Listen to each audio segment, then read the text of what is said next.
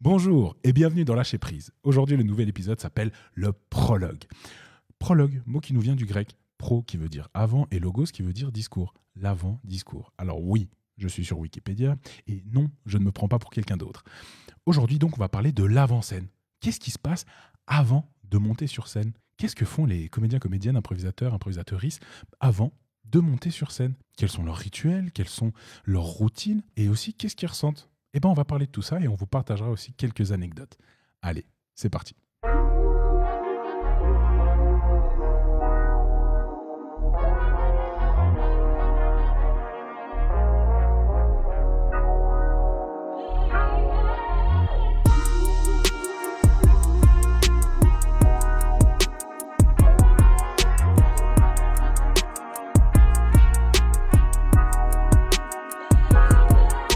Et oui, et oui, et oui, et oui, merci, merci d'être avec nous pour Lâcher Prise, un podcast qui parle d'impro et qui vous est présenté par la compagnie Impro Suisse. Avant de vous présenter euh, nos invités qui sont là avec nous aujourd'hui, euh, vous l'avez sûrement remarqué depuis quelques épisodes, on essaie d'agrandir un peu ce podcast et on a par exemple Juan, un des membres d'Impro Suisse, qui a fait des épisodes euh, en vadrouille un peu, où il enregistre des épisodes en Belgique, qu'il met aussi du coup en vidéo sur la chaîne YouTube d'Impro Suisse, donc n'hésitez pas à aller y faire un tour première invitée aujourd'hui, Julia Célia. Comment ça va? Ouais, ça va bien, merci. Bienvenue, je suis très content de te recevoir euh, dans ce podcast. Merci d'avoir répondu si rapidement Avec grand à cette invitation. C'est cool.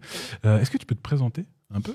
Oui, euh, bah, moi, ça fait un bon moment que je fais de l'impro. Oui. Tu Euh, fais de l'impro sur dans quelle région? J'ai pas mal bougé. J'ai commencé à Nyon, et puis ensuite à Vevey, et puis depuis quelques années bah, avec vous, Impro Ouais. Suisse. Exact. Ok, cool. Trop bien. C'est cool. Et puis euh, pour parler un petit peu de mes, de mes affinités, de mes hobbies, je suis une grande passionnée de rap. Oui, oui. Voilà. Et on, pour- on parlera à la fin À euh, du projet Cellule. À fond, avec grand plaisir. Ouais, avec ouais. grand plaisir. On Ouais. a un live euh, ce samedi d'ailleurs, c'est jamais. Ok. Bah, trop bien. De toute façon, à la fin, vous aurez un petit moment pour, pour faire un petit bout de promo. Mais euh, oui, projet Cellule très chouette. Ok, cool. Et puis ben voilà, là ça fait une année que je travaille euh, comme prof, en plus de mes activités de comédienne avec vous. Mhm. Et puis euh, pour le moment c'est à peu près c'est à peu près tout quoi. C'est un peu une année de respiration et puis c'est c'est cool. Ouais, Voilà. en tout cas, courage. Donner... Je trouve que prof, en ce moment, c'est ouf. Ouais, c'est assez. Donner les cours avec euh, le masque et tout. c'est- Ouais ouais. J'ai l'impression de prendre euh, un peu euh, 10 ans Ah ouais de, de- de compétences humaines en ce moment. Ok. Bon, bah, dingue. En tout cas, grand respect. Bravo. Merci. Trop bien. On a aussi, du coup, Charles Adam... Oui, Charles Adamir. Il y, en- toujours il y en a encore un ou pas? Il y a, il y a- ouais, il y a le nom de famille. puis Oui, le c'est- de mais prénom, tu c'est le- Bernard. C'est c'est tellement compliqué. Faut, je suis nul, mec. Non, t'inquiète J'ai pas. honte. mais Est-ce que c'est- tu veux c'est- qu'on le refasse? Je le Non, refais. non. Tu, sais, tu, tu dis quoi? Salut Charla.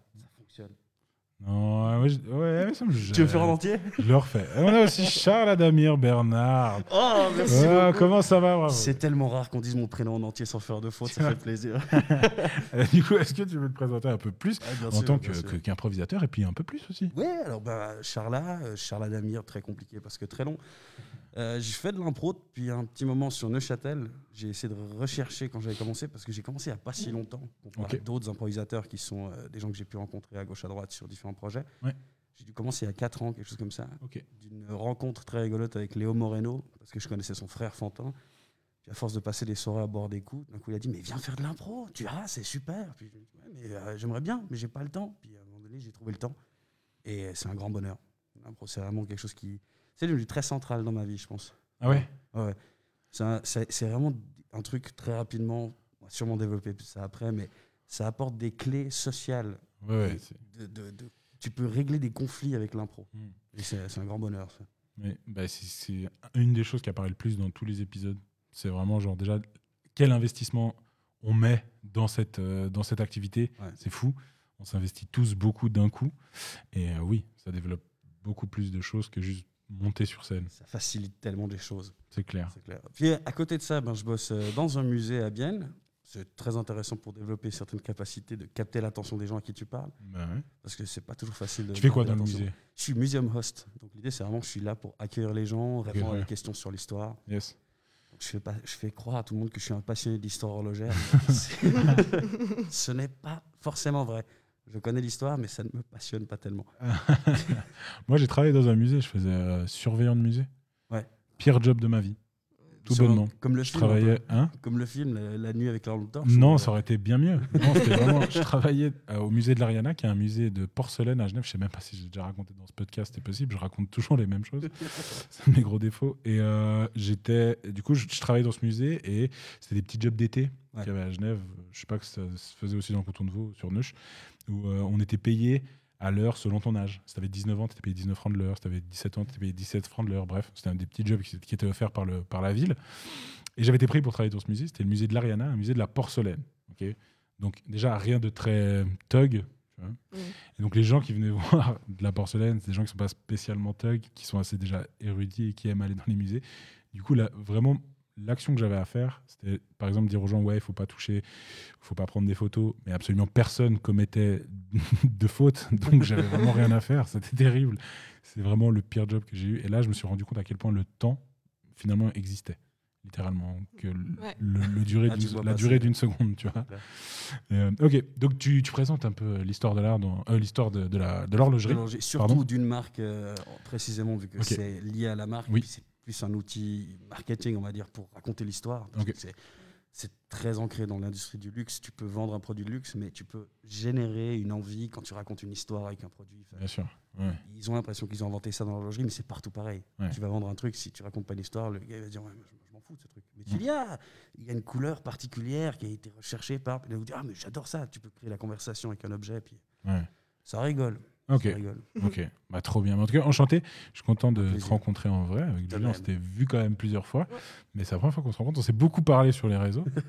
Et, euh, Quelques coup, petits échanges ça. sur les réseaux, en effet. C'est ça. Et du coup, voilà, une des forces aussi des réseaux. Tout le monde critique les réseaux sociaux. Et ben, on a quand même réussi à se mettre en lien. Ça peut faire de belles choses. Ouais, ouais, c'est trop bien.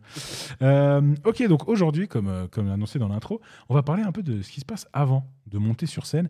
Et euh, pour commencer, votre premier spectacle, première fois que vous montez sur scène, est-ce que vous vous souvenez un peu de, euh, je sais pas, euh, le jour d'avant, deux, trois heures avant? On, on va plus parler dans, dans ce range de temps de 3-4 heures avant de Mm. monter sur, scène. Euh, premier spectacle, vous avez un souvenir de, de comment vous vous étiez, qu'est-ce que potentiellement vous aviez fait? Premier spectacle d'impro, tu veux D'impro, ouais. D'accord. Ou non, non, ouais. non, non, non. Si on parle d'autre chose, on peut parler d'autre chose, évidemment. Après, après j'aimerais bien qu'on aille un peu sur forcément l'impro, sur comment, comment, qu'est-ce qu'on fait concrètement avant de monter sur, euh, sur scène pour faire de l'impro, mais même si c'est autre chose, avant de monter sur scène. Ah, Je vais te répondre un peu avec ça. Je pense que les- la première fois où j'ai ressenti du stress, c'était pas de l'impro, c'était un spectacle scolaire où on faisait euh, une pièce pour choper un peu d'argent pour euh, le camp de ski, etc. Quand il y avait encore des camps de ski. Et il y avait un côté où je faisais partie des seuls garçons de la classe à jouer dans la pièce et ne pas être affilié à un domaine technique, genre gérer la lumière, les... parce que c'était un peu le côté genre non, c'est les filles qui jouent mieux, donc c'est les filles qui vont jouer, puis les garçons ils sont techniques, alors ils doivent jouer les trucs techniques. Puis j'avais un prof qui, je pensais même pas trop, qui a dit non, mais toi tu dois jouer parce que tu joues bien, donc faut que tu apprennes un texte et que tu joues. Et j'étais mais je sais pas apprendre un texte. Et j'ai appris un texte, je me suis retrouvé à jouer l'avare de Molière. C'était très rigolo, les costumes étaient claqués au sol. Ouais. Et de mon souvenir lointain, il y avait un petit stress avant de monter sur scène, mais pas vraiment de jouer, plus de se dire qu'est-ce qui se passe si d'un coup je me souviens plus quel mot je dois finir pour que l'autre ait sa réplique. Ok. Ouais, ça- Parce que t'es un peu, j'ai pas envie de foirer pour que les autres soient à un moment donné perturbés ou quoi que ce soit. Quoi. ouais, c'est un truc qui apparaît plus dans le théâtre, c'est clair. Ouais. Ce truc de texte et que- comment ne que pas faire tout foirer. C'est ça. L'impro, c'est ce côté très chouette où tu te dis, ben, tu vas sur scène, quoi que tu fasses, les gens avec qui tu joues, ils vont jouer avec toi. Et si tu tombes, ils te relèvent. Et si eux, ils tombent, tu les relèves. Et Tu peux avoir d'autres sources de stress complètement. quand t'as pas de texte. Mais euh, ok, d'accord. Donc pièce jouer Molière. Ok, lourd. C'était il y a très longtemps. Je pourrais même plus te citer une réplique là. Ouais. Ok, stylé. Et toi, euh, du coup, Julia? Ben, moi, je un me. souvenir? Ouais, à fond, bah, le tout premier match d'impro Ok. qu'on avait fait, c'était le moment où l'équipe de Nyon, donc où j'ai commencé, était pas encore euh, dans une ligue ou quoi que ce soit. Du coup, c'était un peu un petit match de gala. Puis j'étais arrivée dans une équipe qui était déjà super euh, formée, qui étaient tous plus vieux que moi. Enfin, c'était assez, c'était assez cool. Mais du coup, c'était un peu, je crois, genre quelques semaines après que j'ai commencé l'impro, où on avait ce match de gala. Et puis, du coup, c'était assez intense parce que, te représenter ce que c'est un match d'impro quand on n'a jamais vu, c'était le cas. Euh, puis arriver là, je me souviens que le stress principal, c'était pas tellement ce que j'allais produire, parce que, enfin, pour le coup, le fait que l'impro, tu sais, ce truc de tout est juste, enfin, ça m'était bien rentré dans le crâne, mais par contre, c'était plutôt le stress du décorum, quoi. Parce que, en Ah fait, ouais. j'avais complètement. Maintenant, quand j'y repense, je et je pense que là, avec le confinement, ça ferait un peu le même effet. Mais de dire, en fait, c'est tous ces petits détails où, où tout à coup, oui, si tu te trompes d'entrée, ou, t'as- enfin, je sais pas, c'était ces, ces petites, Ok. ces petites articulations-là dans, dans le, ouais, le décorum du match qui me tendaient à fond parce qu'on m'avait rien expliqué. Enfin, c'était Vous vraiment. l'aviez pas répété particulièrement? Non, pas du Pas fait de filage? Non, rien. Ah Du coup, c'était assez intense, mais c'était marrant. J'avoue, Ouais. c'est ce côté-là qui est stressant en fait. C'est dans l'impro, les trucs pas improvisés, c'est les trucs qui peuvent t'amener du stress. Et Et ouais. l'entrée, il y a une musique, il y a un temps de musique, il y a euh, tant d'annonces. Tu. C'est là où tu te dis, ah, c'est le truc qu'on n'a pas foiré. Après, ça dépend vraiment des concepts, mais c'est vrai que le match, il y a vraiment un truc en plus où Bah genre c'est hyper important parce que c'est vraiment ce qui est vendu au ce qui est vendu aux spectateurs. C'est vraiment le, le décorum quoi. Et puis il faut Ouais. qu'il soit, faut qu'il soit, faut qu'il soit strict. Mais ouais, obligé filage à chaque fois. hein. Ouais, Nous- clair, clair. Ouais, c'est quoi Tu le refais 1500 fois, mais tu te trompes toujours. Il y a toujours un gars qui a la tête, euh, personne qui a la tête en l'air et qui se trompe sur comment rentrer dans la patinoire, qui rentre du mauvais côté. C'est c'est assez cata. Mon premier souvenir, j'étais vraiment un. Alors, mon tout premier souvenir de scène, je- je- franchement, j'ai plus aucun souvenir, mais je j'essaie de me souvenir de ma, la première fois où je suis monté pour faire de l'impro. Euh, je me souviens qu'on avait été beaucoup. euh, on, on s'était énormément chauffé. Je faisais de l'improvisation avec une enseignante dans, les, dans une école et on faisait un spectacle pour l'école et euh, on s'était énormément échauffé et j'avais adoré ça. Ce qui aujourd'hui, et j'en parlerai plus tard, est quelque chose que j'aime vraiment beaucoup moins. Et on s'était énormément échauffé et euh, je me souviens d'avoir adoré ce moment. Je- je- je- j'avais un- Il y avait un côté euh, complètement fou. Genre, on, on était en train de s'amuser avant d'aller encore plus s'amuser. Il y, a- il y a un build-up que tu crées avec C'est ça. J'ai eu comme, je me souviens d'avoir vraiment comme une sensation de plaisir extrême. ok, là on s'est trop amusé pendant 30 minutes. Maintenant on va aller en plus encore plus s'amuser en montant sur scène. C'était fou, c'était fou vraiment. Je pense que mon premier, le premier spectacle d'impro, ça s'était passé comme ça. C'était assez, c'était assez dingue, ouais. Euh, tu vois, là, tu parles de ça, des échauffements. Je pense que j'ai eu un jour un, une- un léger source de stress. Ouais, léger source de stress, surtout par rapport à voir quelqu'un qui stresse parce qu'il s'est tout à coup trop échauffé. L'impression Ouais, qu'il se dit putain, j'ai Ah dépensé ouais. tellement d'énergie dans ce machin. J'arrive sur scène, puis je, suis- je suis vidé de tout ce que j'avais comme impro ou quoi. Ouais. C'est- c'est c'est particulier. Il faut trouver un équilibre en fait. Qu'est-ce qui Et, vous... en, pardon. Non, non, en plus, c'est pas une, c'est pas une recette, je trouve. Parce que moi, il y a des fois où, où je trouve qu'il y a un certain temps d'échauffement, un certain type d'échauffement qui me convient bien. Puis tout à coup, sans aucune explication, ça arrête de marcher. Ouais, tu sais pas, ça te met plus dans le bon, é- ça te met plus dans le bon état. Puis t'es là genre, Et du coup, qui- bah, allons, allons sur ça. Qu'est-ce qui vous coupe les jambes avant de monter sur scène? Qu'est-ce qui peut vous, quel truc peut vous genre vraiment faire un peu vous sortir complètement de l'ambiance d'avant spectacle? Ah, je dirais un échauffement trop cérébral. Ouais. Tu- tu fais des associations de mots, ça passe, mais d'un coup, tu vas un peu plus loin pour vraiment choper le réflexe de choper le truc au bon moment. Et tu te grilles, tu te grilles le cerveau directement. Ouais. Tu es tellement dans un truc cérébral, tu arrives sur scène, tu es en train de réfléchir à ces schémas, puis tu pas dans l'instant que tu vas vivre, tu pas dans le moment où tu vas dire là, je vais jouer un truc, ça va, je vais droit dans le- l'efficacité, dans, le, dans ce qui est intéressant, puis tu es un peu genre, toujours en train de faire cette recherche. Mhm. Ça, je pense, les trucs trop cérébraux, moi, ça. C'est un, peu le moment où coup, je dis, ah, je passe vite au petit coin, on va aller sur scène, comme ça, je vais- Et tu passes au petit coin, tu prends ton temps, tu reviens, ah, c'est fini, c'est pas grave. Moi, je pense que c'est justement, enfin le, je dirais pas forcément le truc cérébral parce que de nouveau, pour moi, l'échauffement qui va me convenir sur le moment va, vraiment varier d'une fois à l'autre. Mais je pense qu'il peut me couper les jambes, c'est si, par exemple, mais de nouveau, hein, c'est très propre à certains formats particuliers, mais quand tu es avec une autre équipe et puis que déjà, en fait, dans l'échauffement commun, il y a de l'autorité qui Ouais. s'installe, il y a de la prise de Je suis place. complètement d'accord. Et ça, j'avoue, je pense que c'est le seul truc. Après, les, les échauffements, tu les adaptes, tu les fais ou pas, tu prends un petit moment pour te stretcher dans un coin, tu fais, ton, tu fais tes bails, c'est OK. Ouais. Mais quand, quand tu sens qu'il y a une espèce d'aura d'autorité qui va s'imposer, mais que ce soit ton équipe ou celle d'en face, hein, par ailleurs, ou même dans un groupe, quelqu'un, je sais pas, moi, c'est un truc suis qui peut vite me- Ah, je suis complètement d'accord. Je suis complètement d'accord. Moi, je joue souvent avec. euh, avec euh, ils, vont, ils écouteront sûrement ce podcast, mais ils sont au courant. hein, Avec euh, mes copains, que ce soit Nina Cachelin, Eric Lecoultre ou Mike Kaufman, des potes avec qui on jouerait, on joue assez souvent, que ce soit au sein d'Apro Suisse ou ailleurs. Je suis pas. Je suis vraiment pas un fan. euh, maintenant, à l'heure actuelle, du coup, ça contrebalance avec ce que je disais avant. Je suis pas du tout un fan des échauffements. J'aime pas du tout euh, passer mille ans à faire euh, plein d'exercices et tout.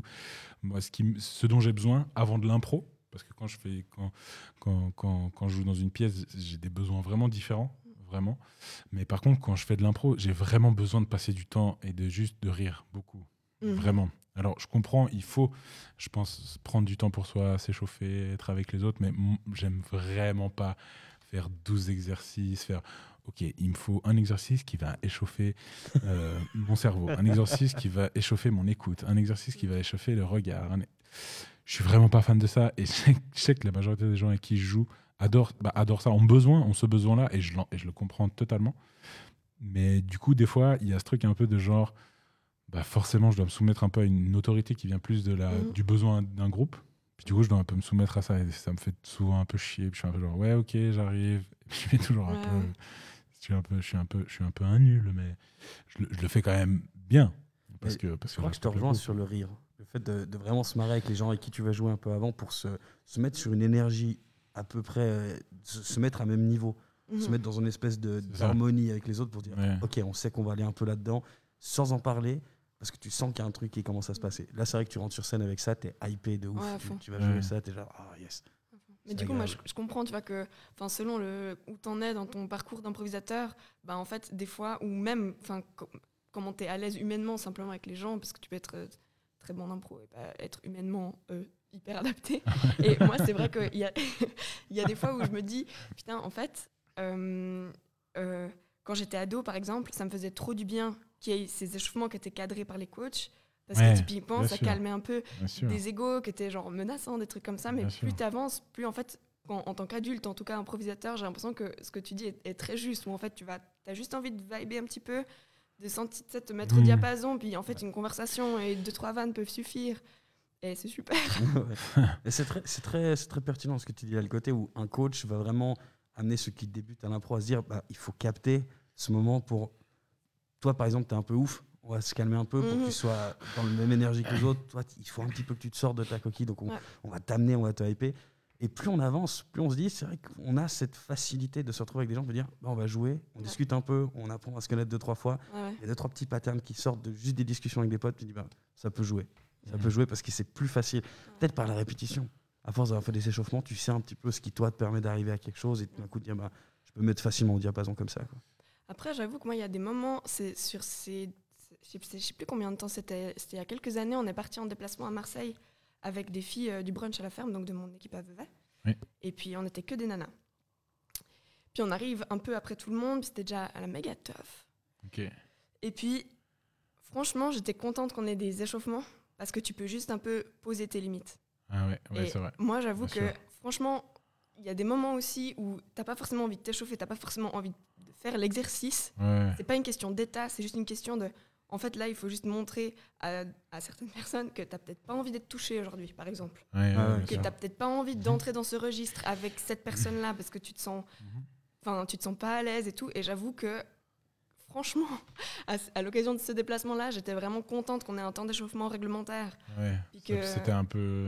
Ça aurait pu partir un peu. Ouais, Ça a été un outil, en tout cas, qui vous a un peu, sé- qui a été un peu sécurisant. ouais, à fond, à fond.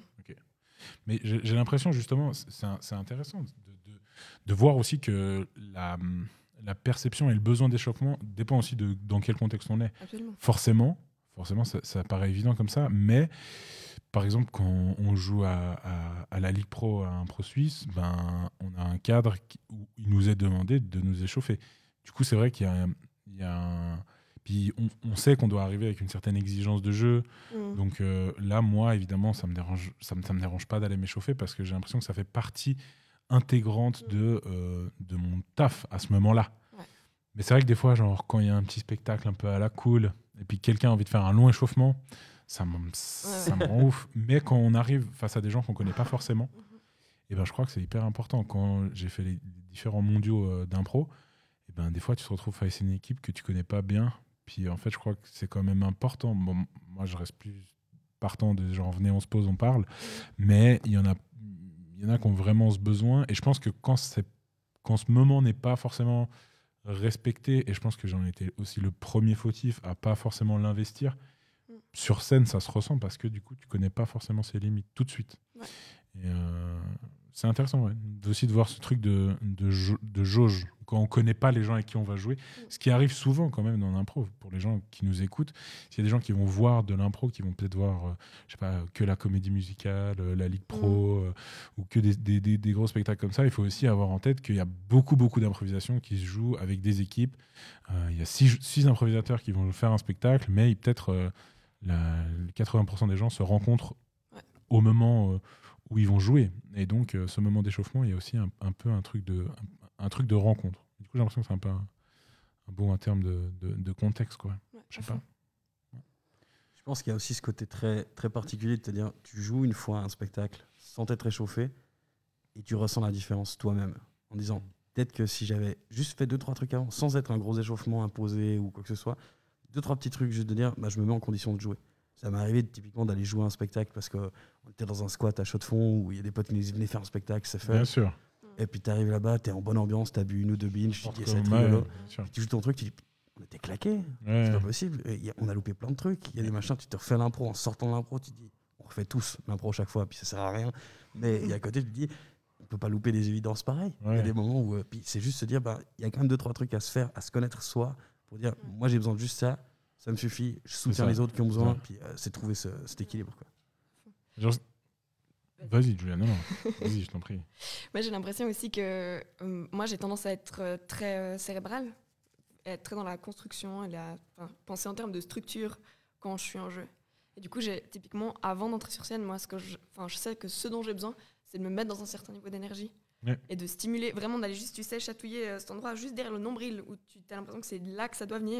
Ouais. Parce que sinon, tu, enfin, je sais pas, c'est c'est pas assez ancré, et c'est un, un peu trop aérien. Je me sens, je me sens pas, ouais, je me sens pas ancrée. Et puis souvent, bah, le truc, moi, je fais des étirements. Ouais. Et Ouais. puis, je sais qu'il y a plein de gens que ça fait péter les plombs quand ils sont avec moi parce que je suis dans un coin de la pièce en train de faire mon truc, et on peut pas me parler. Mais en vrai, j'aime bien parce que je sais que si j'active pas mon corps, après, c'est c'est vraiment genre, tu. c'est une- enfin, T'as t'as pas ton, ouais, ton poids, ton ancrage qui, te, qui fait que t'es là. Ouais, tu t'es t'es pas à ton aise pour jouer comme Ouais. tu as envie de jouer. Je crois. Après, là, si je me trompe pas, personne d'entre nous a fait une école de théâtre? Non. Cool. Donc, les gens qui nous écoutent, je pense qu'on a aussi, nous, une vision, et on se partage là actuellement une vision qui est vraiment propre à nous, à nos expériences, à nos expériences d'improvisatrices, d'improvisateurs. Mais en même temps, quand tu es comédien, tu t'entraînes et t'étudies à comment te Mhm. rapprocher dans ton corps, comment sentir l'autre. Je pense que c'est vraiment un, un- un processus qui, qui, qui fait partie du qui, qui fait partie forcément du, du métier et du, du, du- du fait de monter sur scène. Euh, mais on le connaît pas tous. Et c'est vrai qu'en impro, des fois, il y a un peu ce truc de ouais, de, de- il y a plusieurs niveaux. Il y a ce truc de bah, faut connecter, faut connecter le corps, il va falloir connecter l'esprit. Et puis il y a peut-être un petit truc en plus qu'il n'y a pas dans le théâtre, c'est qu'il va vraiment falloir se connecter un peu. Forcément que tu te connectes humainement aussi dans le théâtre, mais en impro, vu que tu n'as pas ce texte, Ouais. bah, peut-être que au lieu d'avoir l'angoisse, comme tu disais Charles avant, Ouais. de peut-être oublier un texte et foutre les autres dans la merde, Mm. moi des fois je me dis, ok, est-ce que je connais assez les gens ou est-ce que j'ai eu assez un peu de lien avec eux pour que ça fonctionne? Ouais, Il y, a- il y a un peu ce côté, la, la béquille, qui n'est pas une béquille du texte euh, au théâtre, te permet de te dire, bah, tu vas te concentrer sur toi pour être bon dans ce que tu fais, parce qu'on te le présente comme un métier. Ouais. Alors que dans l'impro, tu es un peu plus dans ce côté tellement bizarre parfois que tu te dis, bah, pour que ça fonctionne, il faut qu'il y ait des connexions qui soient créées avec les autres Ouais. pour dire, ça devient légitime pour le public qui regarde ça. Il se dit, ah ouais, ils ont bien joué cette émotion. Mais si tu connais pas la personne en face, la personne peut pas interpréter correctement ce que tu lui présentes. Puis ouais, c'est c'est un peu c'est un poil différent parce que c'est pas le même biais, mais ça rejoint très vite ce que font les gens qui font des études de théâtre Mm. Pour apprendre à se connecter avec leur corps, pour apprendre à, à vivre l'instant présent aussi. Quoi.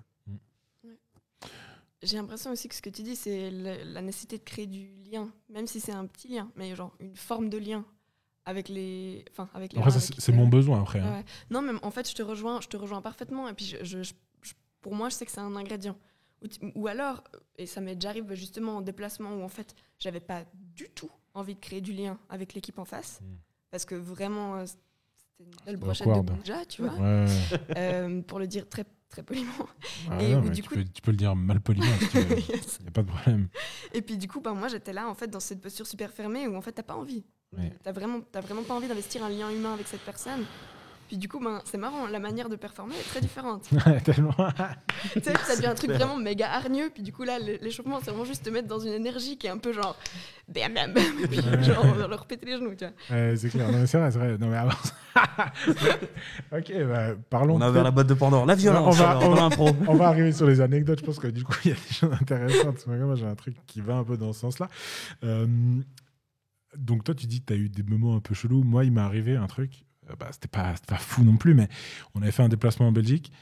Et puis, euh, bah, ça s'est passé très vite. En fait, on a attendu. On est arrivé là-bas dans la ville. On a attendu très longtemps avant de voir le reste de l'équipe belge qui venait jouer. Tout se passe pas très bien. On- fin du déplacement et on- quelques mois plus tard, on rejoue euh, ensemble. Et du coup, ils viennent, ils proposent un échauffement et j'ai aucune envie. Mais aucune envie. Et donc, euh, l'équipe vient pour faire un échauffement d'un match et j'avais tellement pas envie. Et tu sais, c'est des moments horribles parce que tu dois faire semblant de prendre du plaisir de faire un passage d'énergie, tu vois. Et puis il y a un truc bizarre, c'est de nouveau un peu ce truc qu'il y a dans l'impro, où un peu, on doit tous être un peu en lien. Et puis des fois, des fois honnêtement, hein, moi, des fois, j'ai pas envie, quoi. Pas envie. Et puis je rejoins du coup euh, ce que tu disais, où tu es face à des goujats, où t'as pas forcément envie de faire semblant de t'amuser avec eux. Tu vois? Ok, on va sur scène, on fait ce spectacle. Moi, je vais avoir mes moments, j'aurai mes comparés. Et puis, puis des fois, c'est ça qui, c'est ces moments-là un peu bizarres qui se créent avant, avant, avant ces spectacles d'impro où il y a un peu euh, ces routines et c'est une routine qui est presque, euh, je sais pas, c'est comme un code ancré dans un peu tout le monde d'impro francophone. Je connais pas en dehors de, de la francophonie. Bien qu'au Québec, ils en ont rien à, rien à se couiller des échauffements, ce qui est très très cool. Mais, euh, ouais. Moi, j'ai l'impression que, honnêtement, les, les rares fois où ça m'est arrivé justement d'être vraiment face à un ou des individus où je me dis, en fait, il n'y a pas moyen là qu'on crée du lien parce qu'en fait, je suis pas d'accord avec euh, plein de choses. Euh, on parlait d'énergie avant. Moi, je sais que ça me donne une chier d'énergie quand je me dis, ok, en fait, ça se passe comme ça. Du coup, ce sur quoi on va s'appuyer quand c'est dans le cas d'un match, par exemple, bah, c'est la compétition. Tu vois Ouais.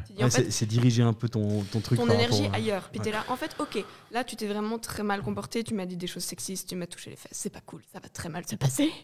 Et du coup, ben ok, ça va chier. Et puis sur scène, ça va être vraiment du, du- du- de la pure performance, puis de la pure compète. Et puis on va sortir de la culture de, de Et l'impro. Du coup, tu la l'as verbalisé avant match? Genre si t'as vraiment eu, mais ça t'est vraiment arrivé du coup? Ouais, c'était vraiment chaud. En fait, c'était un high five. Ouais. J'avais pas vu qu'en fait, tous les gens qui s'étaient fait high five avant se faisaient top là, puis top là sur les fesses après. Ouais, Genre de bail, tu vois. Puis Ouais. moi, j'avais pas vu vraiment ce genre de bail. ce genre de Vraiment bail. bien résumé. C'est vraiment Genre genre. ce genre de bail d'impro. C'est ça. Puis du coup, en- tu vois, tout naïvement, moi je lève la main, je dis Ah, putain, high five, c'est chou, allez, top Ouais. la main. Puis tu te retrouves. Mais je pense qu'en vrai, c'était de nouveau, c'était pas mal intentionné, c'est juste qu'il y en Voilà, avait, il y en avait cinq derrière. Puis toi, t'es là. En fait, je suis désolée, mais j'ai vraiment pas envie qu'on me tâte le cul avant que je monte sur scène, les Ouais, gars. ouais, bien sûr. Puis du coup, c'était vraiment juste avant. Et donc, non, j'ai pas eu le temps de verbaliser. Je me suis juste dit, ok, là, je suis pas contente. et en fait, au lieu de me démonter, ben, je vais utiliser ce. Mais tu l'as dit. Non, non, non, je l'ai pas Tu dit. l'as pas dit, ok, c'est ça, c'est ça, Non, d'accord, non, j'avais non, pas compris. c'était terrible parce que c'était Ok. vraiment genre top là, top là, puis après on rentrait Ouais. sur scène, tu vois. Donc Ouais. j'ai absolument pas eu le temps de verbaliser quoi que ce soit, mais dans ma là tête, je me suis dit, ok, eh ben ça va chier. Ouais. C'est déjà bien d'avoir ce, ce- ce truc adaptatif, comme tu as eu, de te dire Mm. Ok, il y a un truc qui est pas OK qui vient de se passer, j'ai pas le temps de le régler. Par contre, je vais, je vais épuiser l'énergie Ouais. là-dedans. Parce que sinon, c'est clair, si tu as un truc qui, qui t'emmerde juste avant, ça peut te détruire. Ouais, ouais. Ça peut te détruire un jeu complet, ça peut t'arrives Oh. sur un machin, tu Puis en peux plus, pas t'es jouer. quoi. exposé, tu vois. Enfin, il y a Ah quand ouais. même un- il y a quand même un, un- un truc d'ex- d'exposition quand il vient d'arriver un truc désagréable. ben, tu, et en plus, tu vas, tu vas te mettre devant, genre, je sais pas combien de personnes, ça dépend de l'événement. Putain, faut. Ah j'ai l'impression C'est que comme faire semblant que tout va bien aussi. C'est. Ouais, c'est ça. Oh là là. ouais. Mais du coup, pas faire semblant, jouer agressif. Tout ça, c'était ton système de défense. pas grave. Toi, Charles, t'as déjà eu un, je sais pas, une petite anecdote comme ça d'avant, un truc qui se passe pas forcément bien ou qui se passe très bien. hein. C'est vrai que là, on a parlé de deux trucs un peu négatifs d'avant spectacle. Toi, il t'est déjà arrivé un truc un peu. Ouais, alors Fun. dans, dans le principe, moi j'ai pas eu la chance encore de faire des gros déplacements. J'ai commencé l'impro assez tardivement et que je- maintenant il y a une pandémie depuis un an. Et- et- Il y a, il y a- il y a eu des trucs très chouettes. Je je vais faire un petit- une petite parenthèse avec la musique parce que j'avais fait 10 ans de musique Ouais, avant carrément. et on pouvait se déplacer beaucoup avec d'autres À fond, concerts. fond. Il y a eu des soirées très spéciales où ça s'est hyper bien passé et où tu te rends compte que, que ce soit pour le théâtre, la, la musique, l'impro, quoi que ce soit, si tu arrives à créer un lien avec le public ou à capter le public, ça devient complètement fou. Ouais. On est parti, euh, on était dans un festival avec des potes, on a bu des verres, on est en train, on est- on n'est pas au festival pour jouer, on est là juste pour voir des concerts. Puis à un moment donné, on pète un plan, on se dit on prend des photos avec des inconnus, on va vers des inconnus, puis on fait des selfies. Et euh, il y a un type, vraiment crâne rasé, euh, pantalon militaire, euh, t-shirt, manche courte. Le gars, il, ça le fait marrer, puis il commence à discuter avec nous. Puis en fait, c'est un gars qui organisait un festival en Belgique. Et on dit bah écoute, nous on a un groupe, machin. Six mois après, il nous recontacte, venez jouer, vous allez jouer en Belgique. On a vraiment joué dans le village cliché de la Belgique. Je me souviens même plus le nom, mais il y a trois friteries, trois pubs, il y a que des vieux charognards en train de boire des binges. On joue là-dedans, la salle est bizarre. Puis le lendemain, on jouait pour le tremplin du festival. Donc il y avait huit groupes qui étaient au tremplin, puis nous, on n'était pas dans le tremplin, puis on jouait un peu le, le concert avant qu'il donne le résultat du tremplin. Et il y a un groupe qui venait de Ghent, qui sont arrivés avec un bus entier de potes à eux pour faire les fans dans le public. Ils avaient rempli la salle à moitié juste avec le bus. quoi. Et c'était tous des mecs qui écoutaient du trash metal. Donc, vraiment Mm. le, le cliché, casquette à l'envers, cheveux longs, à, à pogoter dans tous les sens. Vraiment des super. Mais si tu connais pas, tu te dis c'est un peu flippant. quoi. Et là, on va pour jouer notre concert sur scène. On se dit ça va être bizarre de jouer notre musique qui était aussi dans le monde du métal, mais plus euh, ambiant, on va dire, et de jouer devant des mecs qui ont, qui ont juste envie de jeter des bières et puis de, de faire du crowd surf. Quoi. Et on commence à jouer notre concert. Il y a un mec qui veut soulever une personne pour la mettre dans le public. Puis la personne fait non, non, non, c'est bon. J'ai envie d'écouter la musique. Et là, tu as vraiment tout le public qui commence à écouter, genre culte, un peu vraiment en train de bouger la tête en même temps. Et c'est un des trucs que j'ai pu ressentir dans certaines impros. C'est-à-dire quand tu vois le public en face qui est, qui est pris dans ce que tu fais et que tu commences à jouer avec eux parce que tu échanges des regards. Tu essaies de rester dans ton impro, mais tu as toujours un œil un peu sur le public qui voit comment ça se passe pour analyser si ce que tu fais c'est juste. Je pense que ça, c'était des moments qui étaient très chouettes. Où tu arrives dans des endroits, tu te dis, je sais pas si ça va le faire. Ouais. Et quand tu es sur scène, tu as un truc, tu as une étincelle dans un œil de quelqu'un et tu dis Ok, là c'est bon, ça va être bien. Je pense que c'est des trucs qui, à force d'avoir eu ça, tu as moins de stress avant de jouer sur scène. Parce que tu peux le générer partout en fait. Ouais. Mais il y a, des fois, des fois, et franchement, ça, ça rejoint aussi euh, ce que ton, ton anecdote, Julia. Moi, des fois, je suis arrivé à jouer à des endroits où, genre, des fois, on, on avait des petits contrats pour aller jouer euh, dans, la, dans, des, dans des petites fêtes de communes et tout. Puis tu ils disent, ouais, ça va être bien et tout. Puis t'arrives et. tu sais, en fait, tu joues au milieu d'un champ, tu vois. Il y a trois personnes. On te dit, tu joues à telle heure, il commence à pleuvoir. Ils décident pas d'annuler.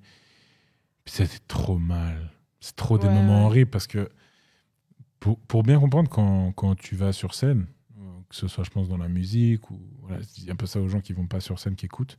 Mais en général, tu viens à peu près une heure et demie, deux heures selon. c'est- c'est- Ça a l'air d'être une bonne moyenne selon ce que tu fais sur scène. Euh, et à ce temps-là, il faut pouvoir l'occuper un bout. Mhm. Donc on l'occupe d'une part parce qu'on discute depuis tout à l'heure avec les échauffements, puis aussi tout ce truc de genre prendre possession des lieux, voilà, de, de trouver un peu ce truc agréable, de potentiellement avoir un petit truc à manger, ou alors il y a un catering qui est proposé, etc. Il y a un peu tout ce truc-là aussi, Mhm. cette vibe qui est importante à aller choper.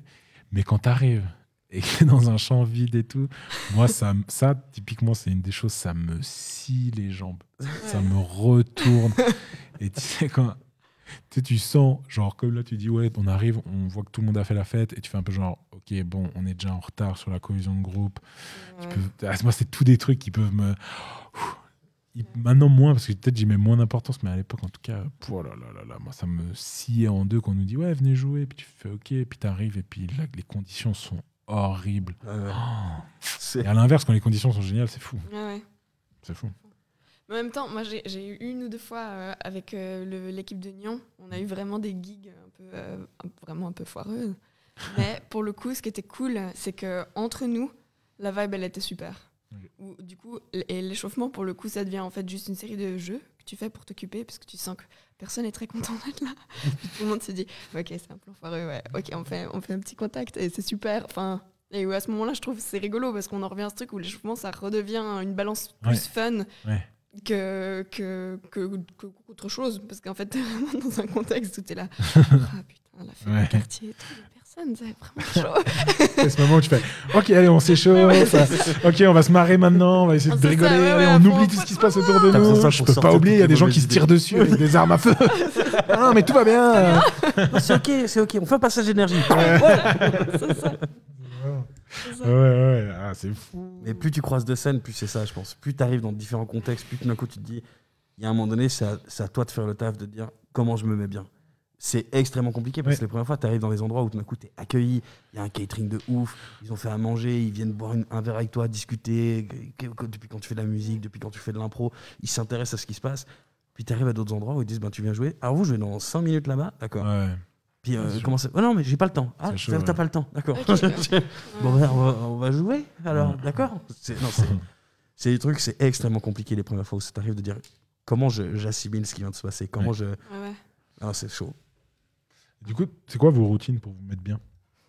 Un petit truc, je sais pas, c'est pas fort. En dehors, euh, mettons de côté maintenant l'échauffement, on a bien parlé entre toutes les équipes quand, quand on se rencontre. Euh, mais vous, personnellement, une petite routine, un petit truc que vous faites à chaque fois avant de monter sur scène, je sais pas, un truc un peu, une croyance ou je sais pas. Moi, j'aime bien être à jeun. Ah ouais? Ouais, Ah ouais. j'aime pas avoir mangé. Du coup, euh, hon- honnêtement, vraiment, ça m'arrive hyper rarement de jouer un spectacle ou de faire une interview ou de monter sur scène, qu- quoi que ce soit, en ayant un truc dans le bide. Ouais. Parce que de nouveau, c'est un peu euh, où je me dis, ah, j'ai envie de stimuler un tout petit peu l'adrénaline. Puis du coup, ce que je vais faire, c'est juste prendre genre un truc sucré. Puis tu sais, genre un coca sur un ventre vide. Puis tu pètes le feu. Ouais. Moi, ça, je sais, je sais, je sais que c'est un truc qui me, qui, me- Ok. qui me tient à cœur. J'aime, j'aime pas du tout jouer après avoir mangé. Ah ouais. Donc genre ton, vraiment. ton petit truc, c'est d'être à jeun. Ouais. Ça, c'est le Je truc pense. sur lequel tu es attentif. Ouais, je pense. Ok. Mais on va me traiter de copieur, mais je crois que je dis ça aussi. Alors ça se voit moins parce que bon, euh, on a profité après les spectacles. Mais euh, il y a un côté comme ça aussi, je me disais, avant les concerts, avant les spectacles d'impro, j'ai remarqué que j'étais beaucoup plus à l'aise de pas avoir mangé. Mm. De me dire juste, ben, même si j'ai faim avant de monter, il y a un côté où t'es pas dans une énergie en train de digérer quelque chose, où t'es vraiment juste, allez, je fais ce truc-là. Je suis dans un, un- une con- un conditionnement de. Peut-être le fait d'avoir faim, tu dis juste, ça va être cool. Je vais, je vais être dans une énergie différente, je pense. Ouais. Il y a aussi un autre rituel, j'ai cherché longtemps parce que j'ai peu de rituels dont, duquel je me souviens, mais j'écoute euh, un, un groupe qui s'appelle Direct Hit, un de leurs Ouais. premiers albums où tout, c'est un espèce de punk euh, très jouissif, très joyeux, et j'écoute ça parce que ça gueule et ça me défoule un peu. Précisément ce groupe-là. Pas le style, Il y a, c'est il ce y a groupe-là. un titre de ce groupe-là que j'écoute énormément parce que je, je le mets puis je- ça me hype direct. Quoi. Trop marrant. C'est juste, c'est un morceau. Les paroles sont pas hyper intéressantes. Ils parlent Ouais. de mourir et de, de, de pâtisserie, genre sneakers, Reese's, trucs comme ça. Ça n'a aucun sens. Mourir et de pâtisserie. juste le morceau, ça, À quel gueule, moment- ça tape à dans tous les sens. à quel moment tu te poses devant ta feuille et tu dis ok quel thème je veux aborder? La mort et la pâtisserie? Grave. Ça marche? Le diabète. euh, Ah, mais c'est très punk. À mon avis, il doit avoir un chapeau avec des petits papiers. On fait une Ouais, chanson sur ça. Allez, ça. fait un album. Ok, très bien. Moi j'ai la. Moi j'ai- j'ai- moi j'aime manger déjà. Genre moi j'ai besoin de manger un petit truc avant de monter sur scène, obligé. Et euh, je crois que j'ai pas grand chose. Je fais quelques exercices de- d'articulation. D'articulation. Yes. J'en ai pas fait avant ce podcast. J'en ai vraiment pas fait avant ce podcast. Euh, ouais, moi je crois que j'ai besoin d'être- d'être avec du monde, de dire des bêtises. Ouais, c'est fou à quel point j'ai besoin de dire des bêtises. Et euh, ouais, un petit moment d'échauffement et de renforcement un peu musculaire. Ouais, Ouais, mais je suis d'accord. Les étirements aussi pour euh, Ah ouais. juste un peu réveiller euh, tout truc. ça. Ouais, vraiment. Et puis, euh, je sais que, genre, mais, du coup, on n'est pas dans les 2-3 heures avant spectacle, mais même avant, genre 2-3 jours avant, j'ai vraiment besoin de me vider la tête de genre regarder des séries ou quoi. Mm. Bêtement. Je sais pas pourquoi. Voilà. Spécial. Ah, je crois que ça se tient. Ça se tient. pas. Ah oui, et maintenant, ah oui, non, maintenant j'ai un, j'ai un petit bracelet avec la lettre de ma fille. Et je fais un bisou dessus.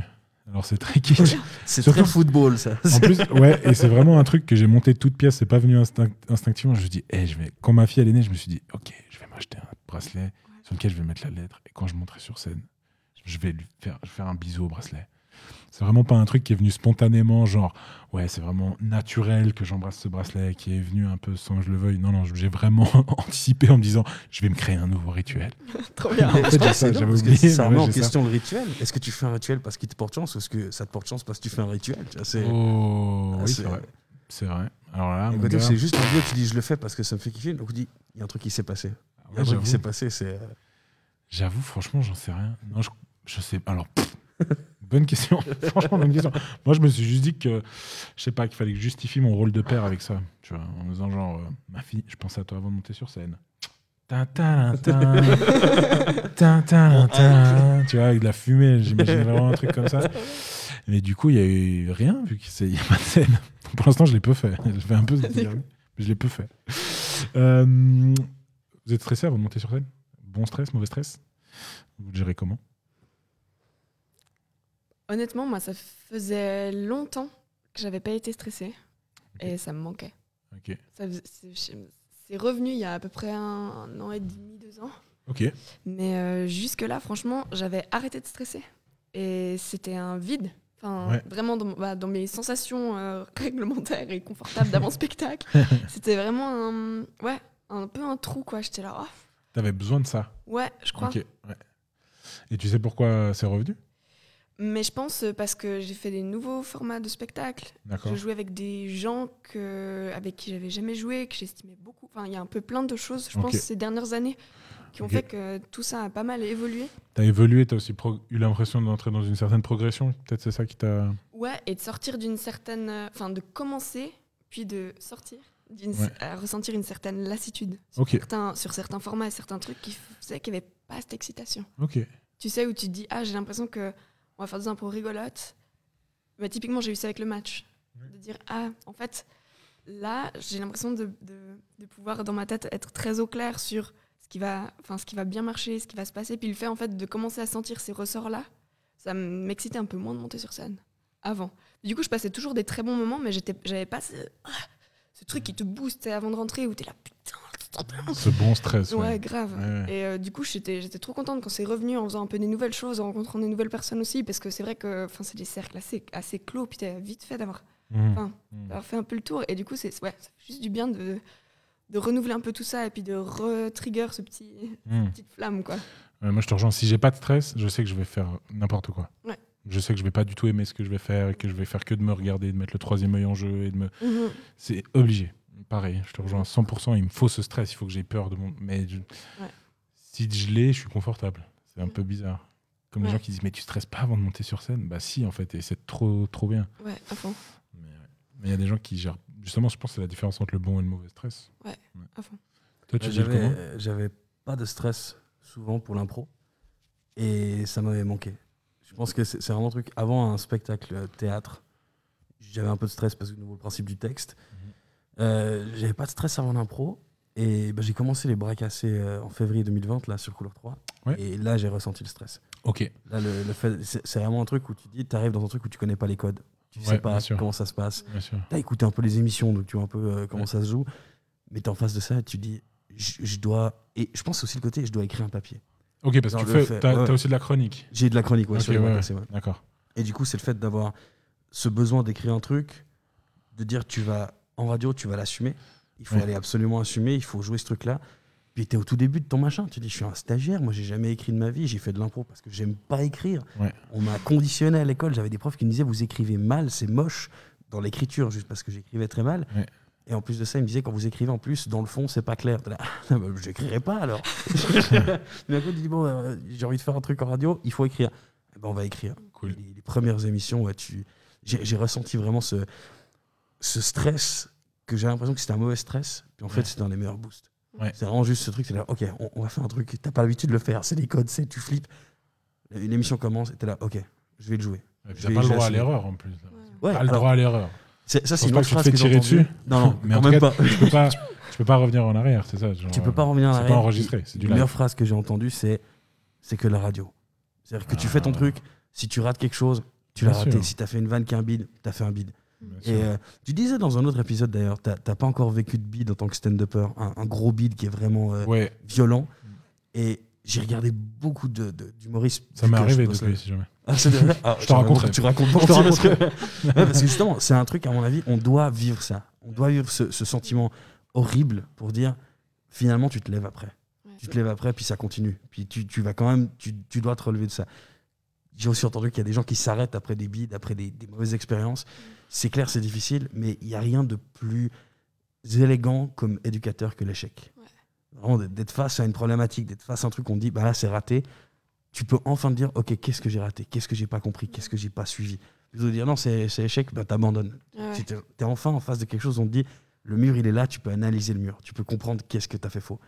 Et euh, ça, c'est très agréable. Et moi, je crois que je te rejoins aussi très fort sur.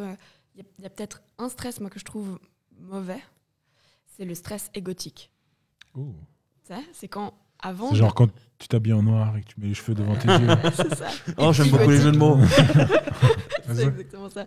Non, c'est quand t'es euh, quand t'es quand t'es soit avant, soit sur scène, puis que soit tu fais un bide, ou, ou alors tu te dis Il y a quelqu'un qui brille plus que moi. Ah ouais. Tu sais, ces trucs, mais hyper hum- humains, hein, je pense hyper normaux. Mais moi, je, je pense que j'ai eu besoin de passer par un ou deux échecs, mais genre de cet ordre-là, de me dire, en fait, je suis en train de stresser parce que j'ai envie de faire mieux que lui ou elle. Mm. Et, et ça, pour moi, c'est du mauvais stress qui me fait dans des spirales, enfin, qui me fait rentrer dans des spirales négatives. Alors que justement, une fois que tu as fait un ou deux, un ou deux beats, puis que tu te rends compte que ça joue, puis que c'est ok, puis qu'en fait, tu vas trouver ta place, peu importe. Puis en fait, qu'on s'en fout, surtout. euh, tu sais de ta posture et de, de toi, de ton petit ego, et ben pour le coup, ce stress-là, il s'évacue. Mais ça, c'est un truc qui fait hyper écho à plein de choses qu'on a dit déjà dans ce podcast. C'est le format match amène vachement à ça, je Ouais. trouve. Le format match, inévitablement, amène à ça. Parce que même si on veut pas de la compétition, il y a de la compétition qui va se créer, il y a de la Ah, compétition qui va fait naître. partie du décorum, quoi. Voilà, même si on dit que c'est une compétition d'apparat, ça fait quand même partie Ouais. un peu en chacun de nous. Et Ça conditionne, on- ça conditionne complètement, quoi. Bah bah ouais. Mais c'est inter égotique. Bien joué. Et je crois que j'ai ressenti ce stress-là bizarrement quand j'étais dans le public. Voir des potes qui jouent, j'ai envie de monter sur scène pour jouer avec eux. C'est Ah ouais. c'est un peu genre, putain, pourquoi, pourquoi moi je suis pas sur scène, pourquoi eux ils sont, puis moi pas? C'est Mm. vrai, quand t'es en face d'eux, tu dis, je vais montrer aussi que je suis capable. Puis en fait, tu dis, mais en fait, quand t'es sur scène, tout va bien. Ouais. Et quand eux ils sont sur scène et que toi tu es pas, tout va bien aussi parce que ça continue au mouvement général. Du coup, plus ils vont faire, plus tout le monde va pouvoir faire. Quoi. Mhm. Mais c'est, euh, c'était une grosse déconstruction, ça, je pense. Ouais, ouais, à fond. Vraiment de se dire, c'est OK. C'est OK de, de, de voir quelqu'un qui. Même c'est, ça devient ultra agréable de voir tout d'un Bah coup oui. quelqu'un qui, qui, qui est la, la flèche du spectacle. Ouais, T'as juste à le suivre. T'es, t'es- en fait, t'es comme une bagnole, tu suis le- l'aérodynamisme de la personne. Tu t'emmènes quelque part, tu dis, putain, je le suis direct. C'est bon, c'est OK. Ah ouais. Ouais, non, le bon stress, mauvais stress, bah voilà. Il y a des gens qui arrivent mieux à le gérer, d'autres, d'autres pour qui, des fois, on voit quand on est dans les coulisses avant un spectacle où on voit les gens qui genre stressent à mort, sont un peu livides et. Mais qui gèrent très bien après aussi. C'est ça, c'est un peu chacun Ouais. sa, sa façon de dealer avec. Quoi. Il y en a qui l'acceptent, le prennent pleinement peut-être, et puis acceptent d'être complètement. Bah, par rapport à ça, tu vois une personne shooté, qui stresse, qu'est-ce que tu fais toi? Est-ce que tu vas l'aider? Est-ce que tu vas lui poser la question? Est-ce que tu... c'est, c'est très compliqué parce que déjà elle est face à son propre stress et tu te dis, je pourrais être la personne qui peut lui amener une clé que moi j'ai utilisée, mais ça peut être quelque chose qui rentre dans son cercle à ce moment-là où elle n'a pas besoin d'entendre quoi que ce soit d'extérieur. C'est, euh, Moi, je suis très. euh, Moi, je vais vraiment vers les gens. Je fais un peu, Ah, ça va aller, tranquille et tout. tu mets une tape dans le dos bien fort. aussi. Ouais, c'est ça, je me tape bien fort dans le dos. Je crois pourquoi plus personne veut jouer avec moi. Euh, Ils ont plus de plèvres, les pauvres. Non, moi, je, je- je suis très, en, je suis très en mode, euh, ça va bien aller et tout. Franchement, on va se marrer. euh, on peut pas faire faux. voilà, je suis. Ouais, parce que je crois que peut-être que moi, justement, j'ai plus ce truc de, de, de peut-être peut-être moins l'accepter, ce stress. Et Mm. de. Je l'ai là, je le sens, mais je l'extéri- je l'extériorise pas vraiment. Mm. Mais peut-être faudrait peut-être un peu plus l'extérioriser. Mais en tout cas, j'essaye d'aller aider les gens en disant genre c'est bon, tout va bien. Alors que peut-être je crois pas vraiment. ce que je dis. peut-être, je sais pas. Ah ouais, c'est, un biais, c'est un biais pour. c'est euh, un pour- vrai travail psychanalytique. Clair. Je sais pas. Toi, tu sais comment dealer et aider des gens? Franchement, moi, je, je sais pas trop quoi. Enfin, si- s'il y a quelqu'un qui est en, en PLS vraiment avant un spectacle, euh, je- À part les défoncer Ah, à la défoncer. compétition, quoi. Complète. Si la personne est en PLS, c'est qu'elle est déjà bien positionnée. donc bon. Ou alors elle va vraiment très mal. Elle bave et tout. Non, mais c'est du Ah, stress. c'est- Vous êtes sûr qu'elle fait pas un AVC Non, Elle non, juste du trac. Non, non. Non, mais moi, je crois que j'ai- je suis- très pudique avec ça. Parce que moi, je me dis que si c'était moi qui étais en train de stresser, j'aurais bien envie de vivre ça de mon côté. Ok. Et du coup, je- des fois, je crois que je laisse les gens. Mm. Sauf s'ils expriment. Enfin, sauf, sauf si c'est extériorisé, tu vois. Auquel cas, es là, mais comme tu disais, bien sûr, tu vas hyper un peu la personne, la mettre bien et tout. Mais si c'est quelqu'un qui est dans son coin, puis toi, tu sens qu'elle est pas un monstre bien, ben moi, je me dis, ok, peut-être. Enfin, moi, je sais que justement, des fois où j'ai eu un peu des mauvais stress, j'avais juste envie d'être dans ma tête, de désamorcer un peu tous ces enjeux bizarres de légitimité, de machin, de je sais pas quoi. Et hum, des fois, d'avoir quelqu'un qui rentre dans cette bulle-là, je- ça me ferait pas envie. Puis du coup, je suis assez hésitante. Je suis assez d'accord avec ça aussi. Tu as, un petit peu un œil euh, extérieur en disant je regarde ce qui se passe. Sinon, coup, Mm. la personne me fait un signe genre j'ai besoin d'un truc, tu vas filer Tu ce vas, truc. ouais. euh, mais sinon, tu laisses vraiment la personne gérer son truc. Je pense que mon stress s'est transformé en excitation aussi. Ouais. Je ressens Ouais, plus de stress, bah mais t'es vraiment un peu ce côté Ouais. genre juste ah, on va jouer, on va faire un truc. Très ça, je l'ai excité. ressenti l'été passé. Donc, on est au fin de confinement. Il y a l'été où on refait un peu des trucs, mais pas grand chose. Et il y a des potes qui ont fait un festival d'impro dans un chalet au- au-dessus d'Aigle, donc vraiment un truc ultra perdu, mais une ambiance géniale. Et on a refait de l'impro alors qu'on n'avait plus joué depuis six mois, plus entraîné depuis six mois. Et mon Dieu, ce qu'on était rouillé. Ah, tu sens que t'as pas les réflexes, Ouais. tu sens que t'as pas les, les Mais t'es habitudes. quand même les- monstre excité de. Alors tu vas jouer, tu fais les... j'ai, j'ai cassé la scène, j'ai fait un trou dans le, dans Ah le, ouais. le plancher de la scène. Mais il parlait des dinosaures, puis j'ai fait la météorite. C'était, bah. c'est- c'était pas une bonne idée. Mais ouais, c'est, c'est- on a joué ça, on s'est dit ben c'était cool, il y a une excitation de rejouer. Et dans l'excitation, on a tellement mal joué, on s'est dit ben ouais, il faut de l'entraînement en fait. Il faut, il faut Mm. répéter deux trois trucs quelquefois, juste euh, comme le vélo aussi. Tu fais pas de vélo pendant c'est marrant parce que c'est répété autant le jeu que l'avant. J'ai l'impression. Ouais. Mhm. Euh, je pense que ça va faire tout bizarre qu'on va devoir reprendre régulièrement. Ouais. C'est un peu presque flippant. Moi je me réjouis quand même. J'en peux Juste plus. de reprendre souvent, de devoir dealer avec ça. et- Mais après, moi, je sais aussi que les, les- ça m'est arrivé une, une fois et demie dans ma vie d'arrêter complètement l'impro pendant genre une année ou quelques mois parce que j'étais à l'étranger, par exemple. Ouais. Et en fait, euh, ça m'a fait pire du bien. Parce que du coup, quand je suis, quand je suis revenue, bah, j'avais plein de schémas qui s'étaient. En fait, comme il y avait plein de trucs que je savais plus faire, j'avais aussi plein de schémas qui s'étaient brisés. Puis un, un bon fond qui était resté. Et du coup, ça m'a. Ouais, je suis revenue beaucoup plus détente. Et puis, quand j'ai recommencé l'impro, j'avais l'impression d'être beaucoup plus, de me sentir beaucoup plus libre, d'être vachement moins entravée par, par aussi la culture un peu ambiante de l'impro, puis ce que ça implique, et puis être, être marrant. je- sais pas. Oui, oui, mais c'est un- hyper intéressant. Ça, c'est c'est un- une thématique intéressante. On n'aura pas forcément le temps de l'aborder à 100%, mais c'est intéressant de aussi commencer à se détacher aussi de ces clichés d'impro. Ouais. Peut-être ça peut faire du bien. Et du coup, là, toi, cette pause-là t'a permis aussi de prendre de la distance sur Ouais. ça et de réaborder différemment. euh, À fond. ok. Puis de revenir avec un truc vraiment pas. De nouveau, pas de posture, pas de place à occuper, mais, mais créatif. Ouais. De dire, Oh, putain, en fait, euh, je sais pas, en ce moment, j'ai trop envie de, de créer des univers vraiment badants, tu sais, où euh, genre les nuages, ils sont euh, en, je sais pas, en feuilles. Ouais, tu vois, enfin, vraiment être plus dans la création de d'ambiance, d'univers, de trucs, de machin. Et puis, ben, tout à coup, j'avais l'impression, en ayant arrêté, d'avoir l'espace pour faire ça et de me sentir beaucoup plus libre.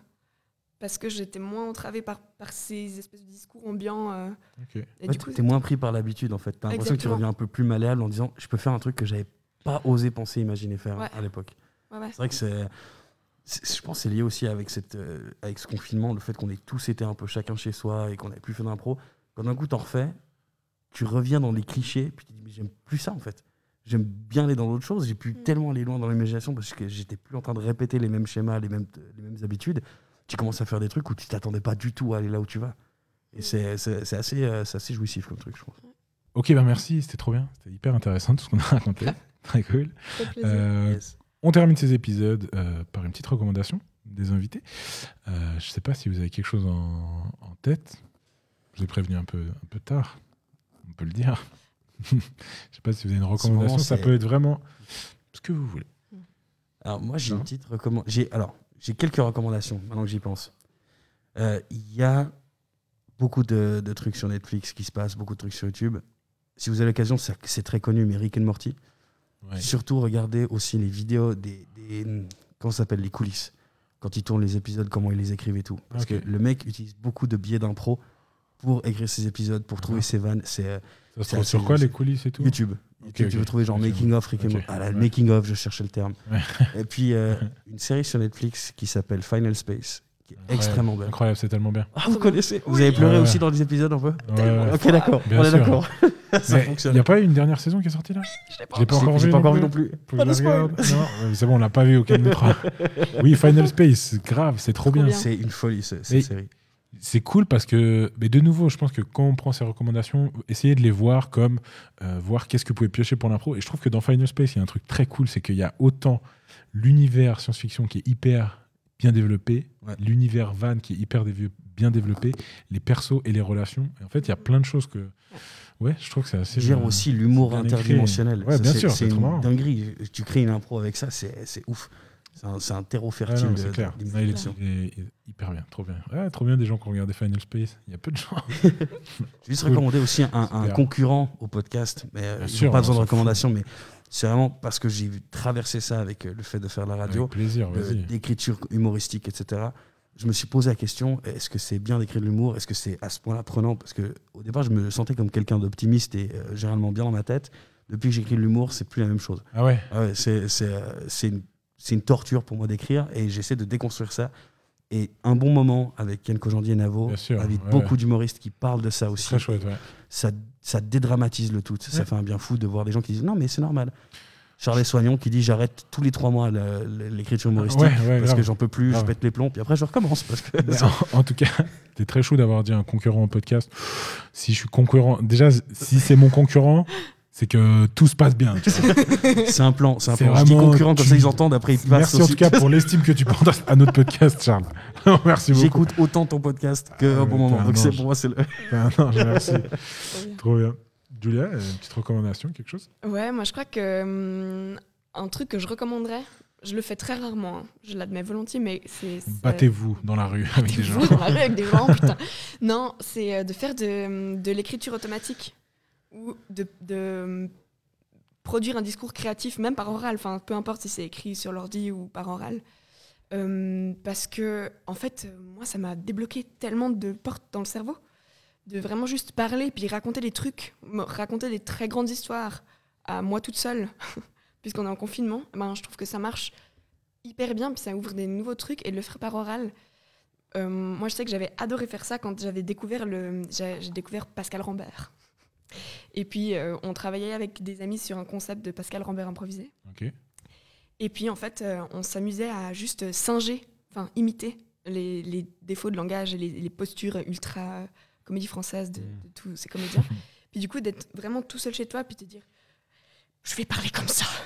Et je vais vous raconter toute l'histoire de cette manière. Et de vraiment juste prendre un, un moment pour te raconter un truc, puis rentrer dans un corps, rentrer dans une voix, juste pour te marrer. Moi, ça Ouais. m'a ouvert, typiquement pour les personnages, ça m'a ouvert plein de, Ah ouais. plein de trucs. Puis développer des, des tics de langage, enfin, cré- ouais, créer un univers langagier autour d'un personnage. Et ça, j'ai trop aimé faire ça toute seule. Ah, c'est un Trop bien. super outil pour colorer un personnage. C'est clair. Juste Ouais. arriver dans, un, dans une impro, tu dis bah, je peux reprendre ce personnage qui parlait avec une voix un peu Ouais. particulière. Exactement. qui avait tendance à rouler ses airs sans pour autant avoir des origines latines. Mais tout à fait. Ou alors avoir une voix vraiment soufflée. Et se dire, ah, ça y est, je suis prête à monter sur la scène au Palais des Papes à Avignon. Trop bien. Excellent. L'écriture automatique alors. En tout cas, le discours automatique. Et si vous voulez pas le faire tout seul, envoyez des vocaux à vos potes. Grave. Tu fais ça, tu fais ça en vocal à tes potes, ça fait des podcasts pour les copains. Un petit Discord Ouais, de, monologue d'impro. Bon, bah, super. Écoutez, euh, merci beaucoup d'être venu. Vraiment. Grand plaisir, merci à toi. Merci, merci. Euh, Julia, est-ce qu'on peut, où est-ce qu'on peut te retrouver un peu? Est-ce que tu as de la promo, même si c'est un peu difficile en ce moment, mais y a un truc qu'on a un peu teasé en début de, de podcast, Ouais, grave. entre autres. En ce moment, on travaille euh, avec euh, Cellule euh, à mettre en valeur le rap suisse roman. Et puis normalement, c'est sous forme d'interviews assez longues, euh, de freestyle et puis d'interviews plus courtes euh, en format vidéo. Puis là, comme avec le confinement, c'est difficile de tourner, mais on fait des lives Instagram. Donc des interviews euh, de rappeurs suisses romands et de beatmakers, de beatmakeuses et de rappeuses de Oui. Suisse romande. Oui. Euh, et puis voilà, moi je, en général, je cherche des interviews et, et j'ai trop de fun à rencontrer euh, ces artistes. Donc si jamais, c'est un peu ce qui se passe en ce moment. Trop bien. La cellule-ch sur Instagram. Tout si à jamais. fait, ouais. Super. Nickel, trop bien. Charles Bah, pour le moment, pas tellement d'activités, euh, si ce n'est la radio. Donc écoutez les bras cassés si vous avez envie. Ah oui, Et- il y a et, plein euh, d'amis de l'impro là-bas. Exactement. Ah oui. Notamment Yacine, Blaise, Blaise, Renaud de Vargas, Renaud. Chinsia qui a commencé il n'y a pas longtemps, Thibaut Agoston. Il y a Thibaut qui a commencé par l'impro. J'en oublie quelques-uns, mais je les aime tous. On a bientôt, en tout cas, on a bientôt tous les bras cassés qui sont passés dans ce podcast. Clair. je, je viens de me rendre compte que finalement, on a bientôt fini. Je vais appeler Bruno. je vais l'appeler. Euh, sinon, euh, Impro Castel, Oui. c'est, euh, ça va se lancer gentiment. C'est bien. On devait, on devait normalement lancer ça euh, bah, euh, octobre. On avait octobre, novembre, décembre. On avait une date par semaine. C'était ah, et on casse le matériel. Je suis vraiment une merde. Je fais tellement de fois du bruit comme ça. Non, on devait lancer des trucs. et il devait y avoir deux trois spectacles qu'on tentait, des formats qu'on a essayé de mettre en place. Et puis euh, il y a le reconfifi. Du coup, bah, on est resté à la maison, pas de spectacle. Donc Ouais. maintenant, ça va se lancer un petit peu plus sérieusement. On va vraiment euh, Léo Moreno qui est derrière tout ça, qui Ouais. va, qui va s'activer de ouf. Et puis le but c'est ça, c'est de proposer un- un- une, une antenne professionnelle d'impro sur Neuchâtel. euh, Ouais, c'est cool, c'est cool, c'est cool. Sortir un peu de Genevelos, de Vevey, la Riviera. Moi, je connais vraiment pas plus loin. du coup, je suis content de rencontrer des gens qui font Ça de fait une antenne là-bas, puis après, c'est, euh, après le but, c'est de soulever la culture tous ensemble, tu vois. C'est, Oh, c'est euh, un peu ça, c'est un peu de tirer Exactement. tous vers le haut, quoi. Ouais, exactement. Bon, très bien. Du coup, on va se terminer sur. On va se terminer. c'est Ah, on va se terminer. On va se terminer avec un freestyle. Euh, ok, bah merci beaucoup, merci beaucoup d'être venu. Je suis content d'avoir passé une heure avec vous. Parce qu'on se connaît Merci pas pour tant que ça, l'invitation. C'était chouette. Trop Trop bien. bien. Euh, merci, merci à vous d'écouter ce podcast. Vraiment, euh, on est très contents. Euh, un podcast, du coup, je le rappelle, euh, qui est produit et proposé par Impro Suisse. Si vous voulez plus d'infos sur ce qu'on fait, vous pouvez aller sur 3 euh, oui, non, point, impro-suisse.ch. On active aussi du coup cette page YouTube avec entre autres, comme j'ai annoncé tout à l'heure, les podcasts faits par Juan en Belgique. Et on a aussi une nouvelle émission qui va arriver, euh, qui s'appelle Puzzle, une émission de jeu et où, où on rigole bien. Et euh, donc voilà, n'hésitez pas en tout cas à aller sur la page YouTube, aller sur notre site internet. Si vous avez aimé ce podcast, n'hésitez pas non plus euh, à y mettre une bonne note. Si vous écoutez sur une app qui vous permet de mettre une note, mettez une bonne note. Et si vous pouvez pas, partagez-le sur vos réseaux, à vos amis. Et, euh, et voilà, je crois que j'ai tout dit. Merci beaucoup encore d'être venu, merci de nous avoir écoutés et euh, à bientôt. À bientôt. À bientôt, merci à toi. Ciao tout le monde.